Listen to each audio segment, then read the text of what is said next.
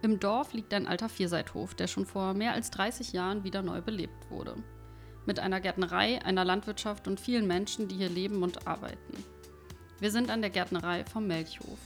Ich bin Aurelia, ich führe dich in dieser Podcast-Serie über fünf landwirtschaftliche Betriebe und spreche dabei mit Menschen, die diese Betriebe ausmachen.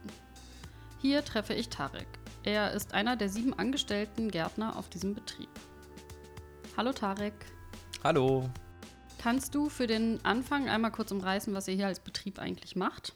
Sehr gerne. Also wir, die Melchhofgärtnerei, produzieren hier auf zweieinhalb Hektar ähm, verschiedenste Arten von Gemüse, Wurzel-, Blatt- und Fruchtgemüse. Immer saisonal mit einer möglichst größeren Vielfalt. Unser Hauptaugenmerk liegt natürlich immer darauf, irgendwie auch möglichst samenfeste Sorten zu verwenden, wo es geht.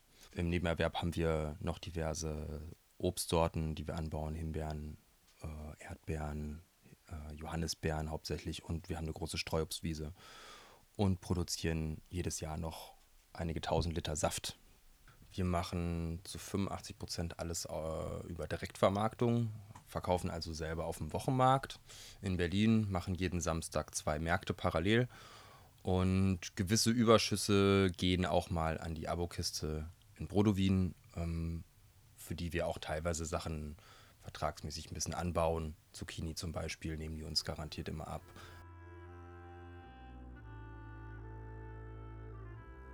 Wenn du den Wald im Rücken hast, führt direkt rechts ein Weg auf das Gelände der Gärtnerei. Du kannst gerne eintreten und dem Weg folgen.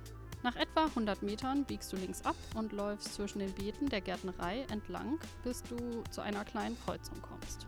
Zur linken Seite sollte dann der letzte Apfelbaum an diesem Weg stehen. Von hier aus hat man einen guten Überblick über den Ort. Was ist denn eigentlich die Geschichte vom Melchhof? Wie ist der entstanden?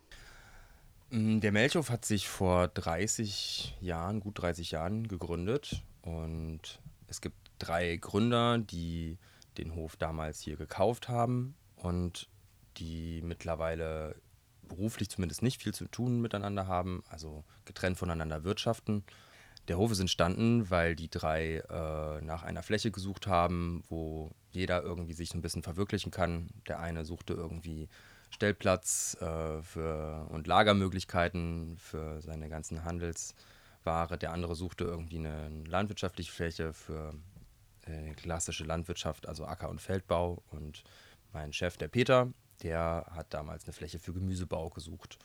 Und da sind sie auf diesen Hof hier gestoßen und haben sich damals dazu entschieden, hier diesen Vierseitenhof zu kaufen. Ich habe meinen Weg hierher gefunden, weil ich damals vor sechs Jahren nach einer Lehrstelle gesucht habe äh, für die Ausbildung Gärtner in der Fachrichtung Gemüsebau und habe mir zwei, drei Betriebe angeguckt und für mich war irgendwie klar, dass ich gerne hierher möchte, weil für mich einfach das Konzept und vor allen Dingen die Lage gestimmt hat. Mhm.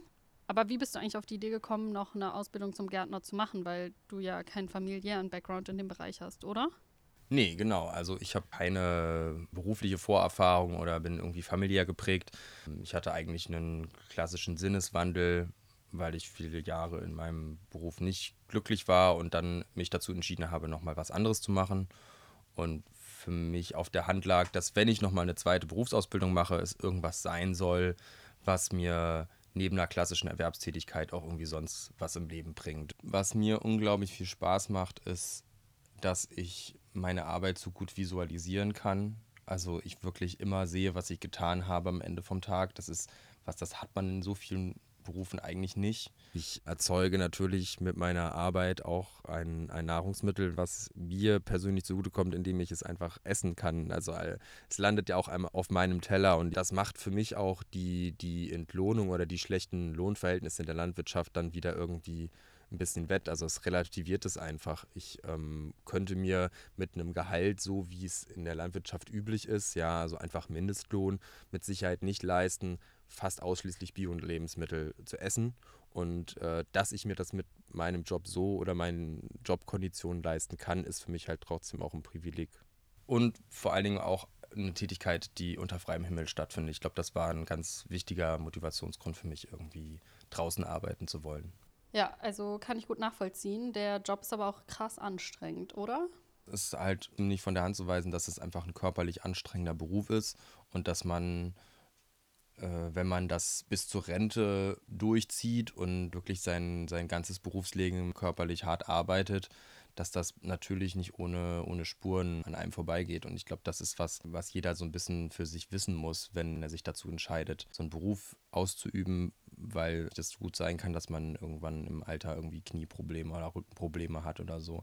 Da ist es dann eher so, ja, an jedem für sich so zu gucken, was, wo kann ich mich in bestimmten Arbeitsbereichen vielleicht reduzieren oder wie wird sich auch einfach generell unsere gärtnerische Arbeit verändern in den nächsten Jahrzehnten? Das weiß man nicht. Also wir haben, erleben in ganz vielen anderen Arbeitsbereichen eine Technologisierung.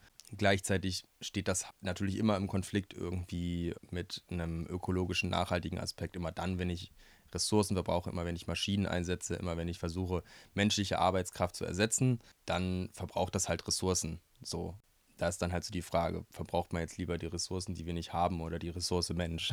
so. Ja, aber also gerade in der Landwirtschaft hat die Mechanisierung ja auch totale Vorteile. Absolut. Und da, wo das, wo das möglich ist, sollte man das auch immer tun und tun wir auch. Ne? Also wir versuchen schon, uns so gut wie möglich zu schonen. Ja, ich, also für mich persönlich ist es äh, schwierig, das irgendwie auch immer so zu empfinden, weil ich einfach noch nicht in dem Alter bin, als dass mich das so affektiert. Ne? Vielleicht sehe ich das in 20 Jahren auch anders. Mhm. Was sieht man denn eigentlich auf euren Flächen, wenn man hier an dem Apfelbaum steht?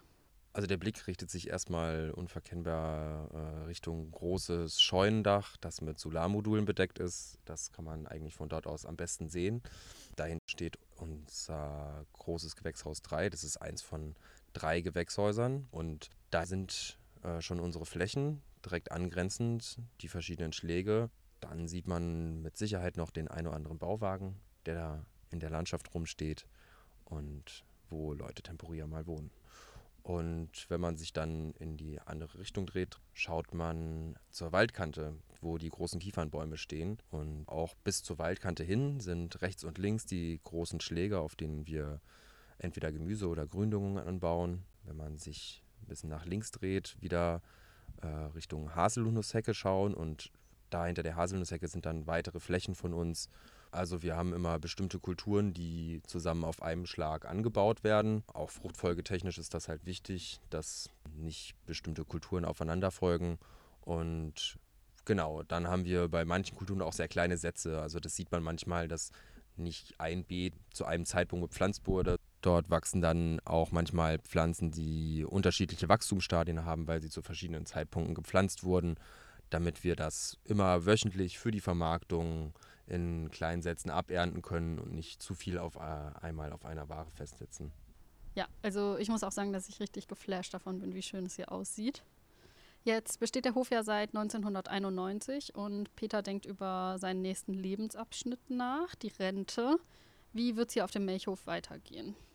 Genau, also die Frage der Nachfolge steht hier definitiv an und ähm, das ist ja auch ein Phänomen, was, glaube ich, ähm, sehr häufig auftritt in den letzten Jahren, dass gerade auch hier in der Region die ehemaligen, ich nenne sie mal Bio-Pioniere, die hier vor 30 Jahren oder länger irgendwie angefangen haben, Betriebe zu gründen, äh, angefangen haben, ökologische Landwirtschaft zu betreiben, mittlerweile einfach in einem Alter sind, in dem sie das nicht mehr lange machen können oder auch wollen. Und genau so ist es hier eben auch.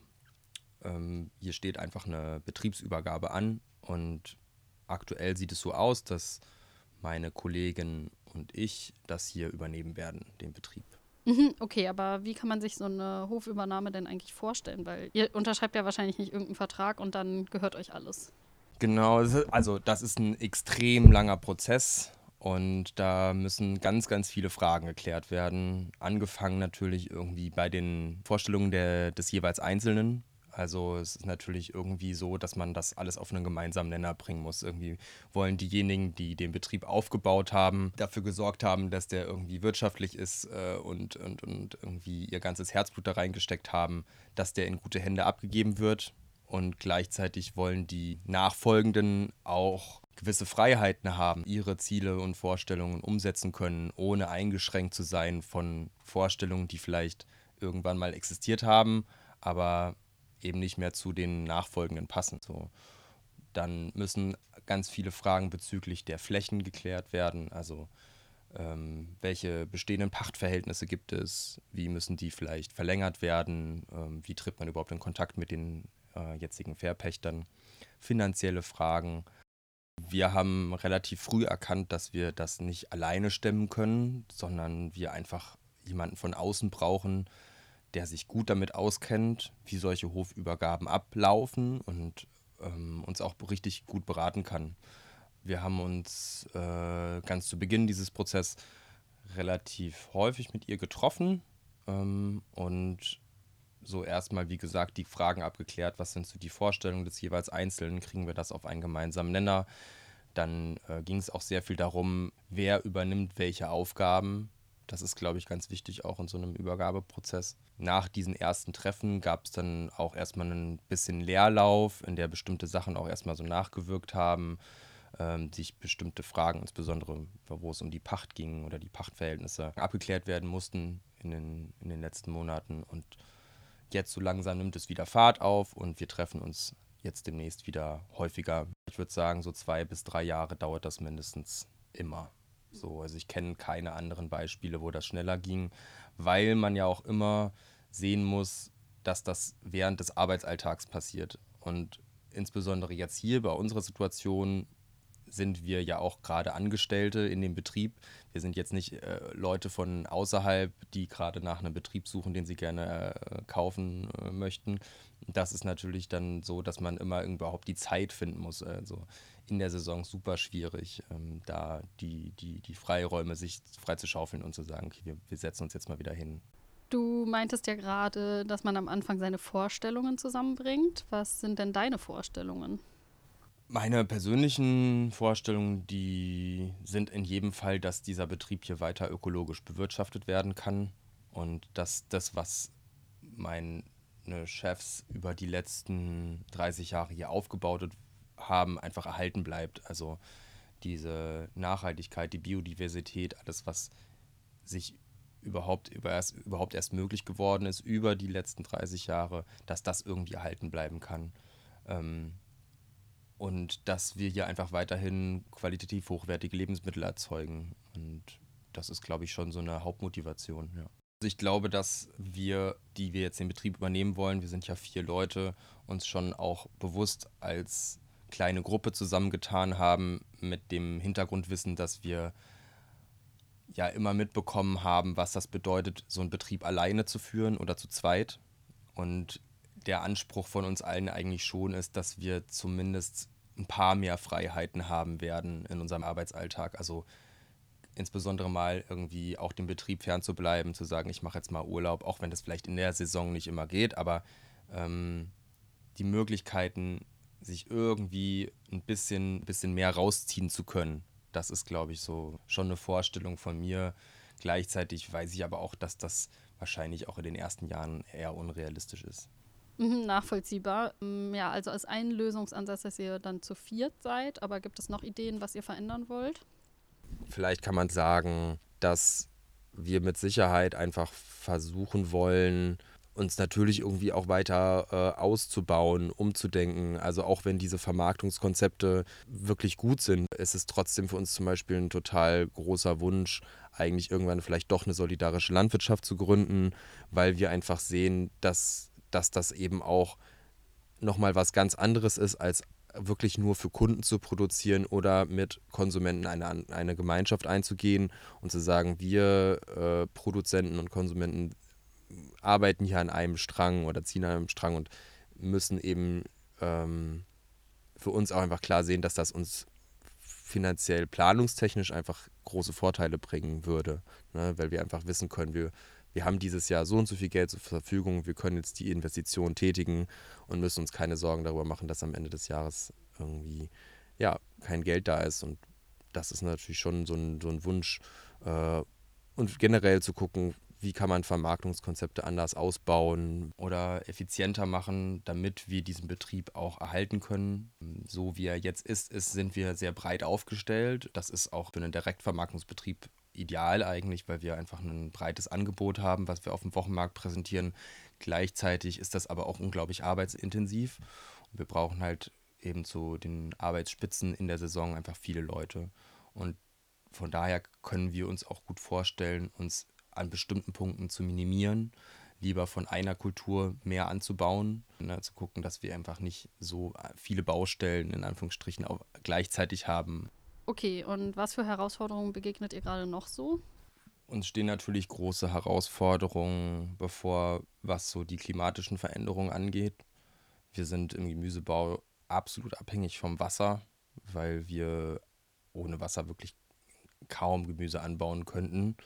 Und da sehe ich schon Schwierigkeiten, ob das langfristig in Zukunft immer so gegeben sein wird, dass wir das Wasser, was wir jetzt aktuell verbrauchen, auch da sein wird und zur Verfügung haben.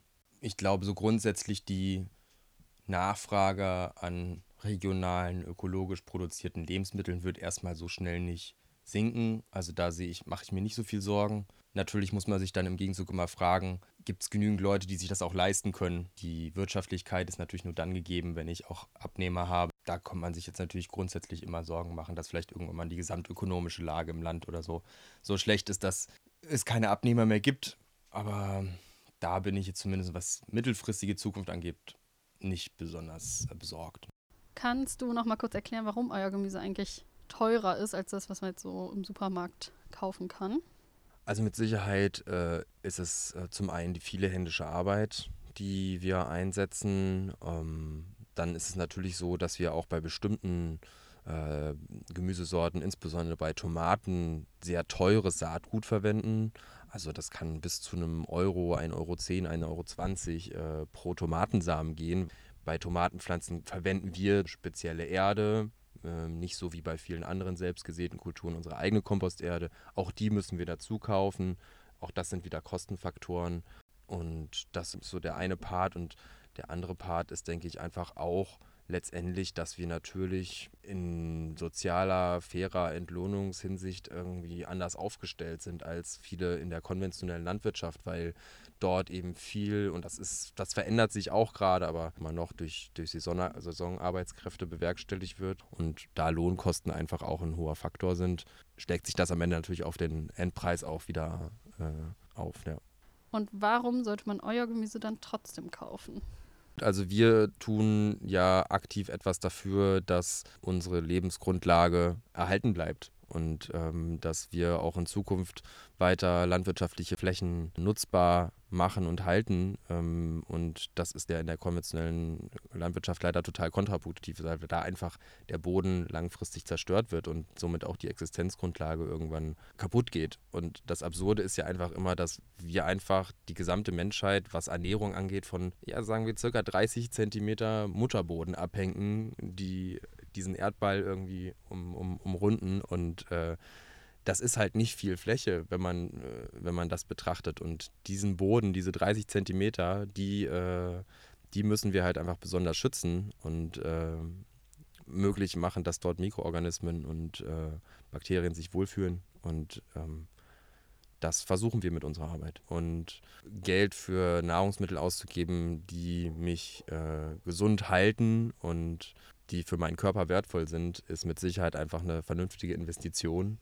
Ähm, Im Umkehrschluss äh, glaube ich, dass viele konventionelle Lebensmittel einfach eine mindere Qualität haben, nicht nur was den Geschmack angeht, sondern auch die Inhaltsstoffe. Und ähm, das ist natürlich ein total guter und triftiger Grund für einen selber zu sagen, ey, ich äh, investiere hier auch in, mein, in meine Gesundheit und äh, in, in wichtige Dinge, die mein Körper braucht. Ja, meine letzte Frage schließt auch ganz gut daran an. Wie kann man euch denn unterstützen? In jedem Fall kann man uns natürlich immer unterstützen, indem man einfach uns auf dem Wochenmarkt in Berlin äh, besuchen kommt und sich selber von unseren leckeren Gemüse überzeugen. Wir sind immer samstags auf dem Keuwitzplatz und auf dem Winterfeldplatz in Schöneberg. Das ist natürlich für uns immer eine große Hilfe, wenn wir einfach Leute haben, die unser Gemüse gerne abnehmen. Äh, ansonsten glaube ich, dass es natürlich auch nie verkehrt ist, wenn Leute sich politisch aktiv für die Landwirtschaft einsetzen, so insbesondere für ökologisch oder nachhaltige Landwirte, weil wir einfach unterrepräsentiert sind. Also wir haben einfach keine große Lobby, so wie das in der konventionellen Landwirtschaft ist. Und deshalb brauchen wir auch Leute von außerhalb, die sich für unsere Ziele stark machen. Ja. Ja, das war doch ein gutes Schlusswort. Vielen, vielen Dank für das Gespräch, Tarek. Sehr gerne. Eine hohe Zahl an Arbeitsstunden unter der Woche und auch Wochenendarbeit, kein Urlaub während der Sommermonate und große körperliche Belastungen. Die Arbeitssituation in der Landwirtschaft ist nicht so wirklich ideal, wird aber offensichtlich ja von vielen LandwirtInnen als sehr sinnstiftend und befriedigend empfunden. Ich finde es wirklich total spannend und nachvollziehbar, dass Tarek und seine KollegInnen sich so viele Gedanken darüber machen, wie sie in Zukunft auch anders arbeiten wollen, anders als die Generation zuvor. Was denkst du, sollte in der Erwerbsarbeit der Zukunft anders laufen? Diese Podcast-Folge ist Teil der fünfteiligen Serie Rückenwind für die Landwirtschaft. Ein Projekt des Bündnis Junge Landwirtschaft e.V., gefördert im Rahmen des Projektes Aktion Nachhaltige Entwicklung Lokale Agenda 21 des Landes Brandenburg.